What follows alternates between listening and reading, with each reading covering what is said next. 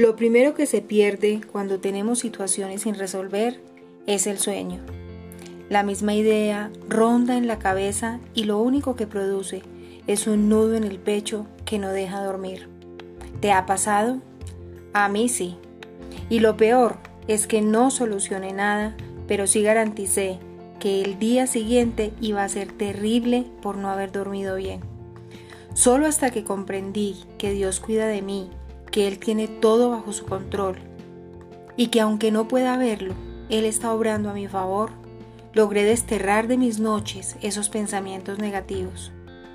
Antes de dormir, entrégale tu descanso al Señor y deja en sus manos todas tus angustias. Él se encargará no solo de encontrar una solución, sino de permitir que duermas tranquilo. Vitamina para hoy. Me acosté y dormí, pero me desperté a salvo porque el Señor me cuidaba. Salmo 3.5, nueva traducción viviente.